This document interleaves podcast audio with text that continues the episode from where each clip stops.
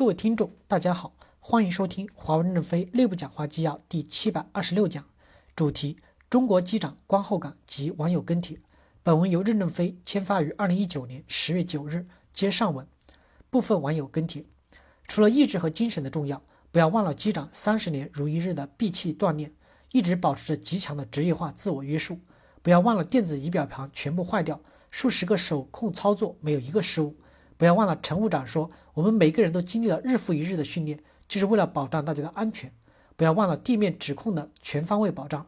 更多的时候，当没有这些意外问题的时候，还有机修师们、地勤保障们。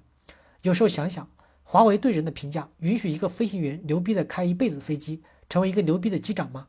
我也不知道民航的飞行员和机长是不是要在各种汇报 PPT 和价值呈现上花很多的心思。有没有在简单粗暴的学习考试和被通报中忽略了对 checklist 每项操作的反复熟练？他们有没有遇到因为导向需要破格提拔，提拔了不能胜任的人，去除平庸，去除了扎实肯干的人呢？很多篇中的内容与我们当前的业务形成了共鸣。一，机组上机前各模块的碰头会，再次熟悉确认航班的相关信息，这是有一套长期积累的完备规则，来确保所有的信息传递的完备性和通畅性。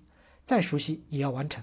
做到心中有数，在当前操盘能力持续下沉的情况下，我们各省业务面临每一次的新品大战，每一个节日节点都应该积累形成自己的一套成熟的打法，打前有效部署，而不是基于个人能力和经验，或者这样的成功是不可，因为这样的成功是不可延续的。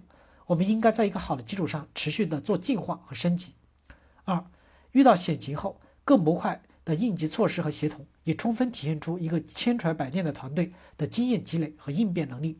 目前我们应对节日新品困难阶段的及时调整和应变能力还是全面不够。面对日销持续下滑时，尤其对外部的 KA 的应变调节能力不够，要形成面向 KA 的完备有效的销售调节机制，渠道 KI、零售 GTM、体验店等形成很好的四组一对联动机制，高度协同。三，片中提到。敬畏生命，敬畏职责，敬畏规章。我们也要敬畏这个市场，敬畏市场的规则。对我们的业务权利和职责也要敬畏，不去做涸泽而渔的事情，不去做破坏市场秩序和大盘的事情，不滥用区域内品牌主导地位带来的对 KI 和渠道的优势地位，保持谦虚的心态，业务高质，发展优先。同时，对于任何消费者都要保持敬畏心态，不因为前期的快速增长而飘飘然。水能载舟，亦能覆舟。机长在团队工作的职业化、上下高效的协同、职责的敬畏、必胜的信念，都给我留下了深刻的印象。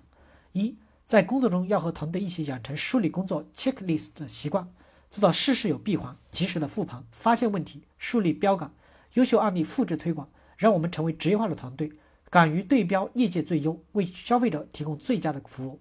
二，及时做好上下信息的拉通，保障信息通畅，及时解决问题，同时要做好代表处内部的高效协同。及时为一线提供准确的解决方案和落地监控机制。只有做好上下协的协同，才能让团队有明确的方向；只有做好内外的沟通，才能保证团队的准确落地。三、敬畏职责，敬畏规章，时刻和团队不会忘记我们的职责是以客户为中心，全力满足消费者的需求。同时，我们要更加深入的去探寻市场的规则，按照规章办事，才能够真正为消费者提供满意的服务，才能够不断的提高我们的服务水平。一自信来源于实力，更来源于坚定不移的信念。CBG 大中华区在应对未来发展的变革中，作为主观，我们需要以身作则，更需要持续的给团队带来能力和信心，用心打好每一场战役，以战养战，持续不断的提升团队的能力。二专业和自信来自于日复一日的重复 check，抠好每一个细节，对每个环节都一丝不苟，不断的总结复盘，不断的优化。影片中起飞前流畅的核对和沟通。体现机组人员工作的高质量、高效率，令人感感触颇深。大中华区倡导业务反思，建议建立周报制度，目的亦是如此。我们应该深思、深度的思考如何用好这些工具。三、遇到险情后，控制舱、客舱完全的失联，两队人马互相信任，充分协同，心里想的都是我要把我负责的工作做到最好，不惧困难，坚持做到，这才有最后的安全着陆。五月 A 国事件后，对于每个华为人来说，我们也面临一场高空的遇险。兄弟们内心的斗志和热血，也要像机组人员一样，化作最将本职工作做到极致的动力和结果。哪怕电闪雷鸣，也能冲破黑暗，迎来光明。四，从遇险到着陆，机组的人员、地面指挥人员、民航局、军方、周边的飞机、消防、医疗等，短时间内多方协同，简单高效。面对复杂多变的终端市场，我们也需要化繁为简，复杂的事情简单做，简单的事情用心做。多兵种作战最高效的莫过于每个人的敬畏使命、敬畏责任和敬畏规章。塔山中的塔山，铁军中的铁军。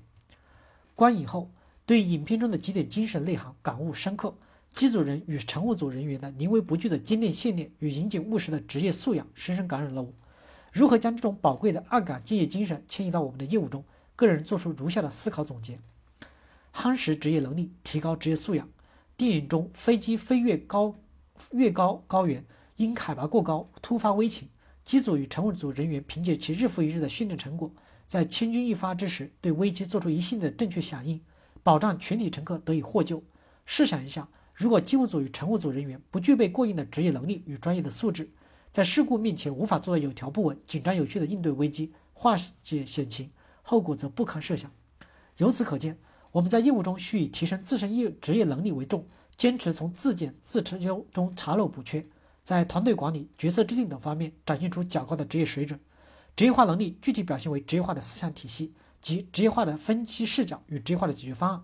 做到精准锁准问题，深入分析问题，有效解决问题。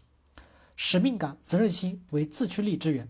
电影中，机长在风飞机挡风玻璃破碎后，顶着呼啸的寒风，冒着窒息的危险，克服心理、生理方面的种种挑战，以百折不挠的信念坚持驾驶，最终安全返航。是什么使他不畏惊险，迎难而上，在极端恶劣的条件下应坚守岗位呢？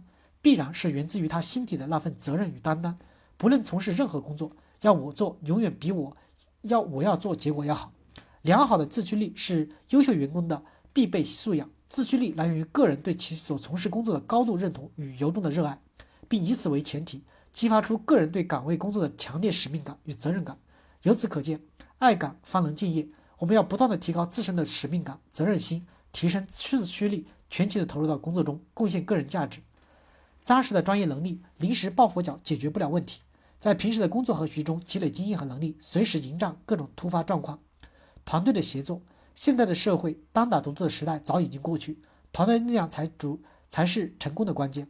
这个过程首先，团队的个体需要加强自身能力建设，还需要有效的制度保障、紧密合作。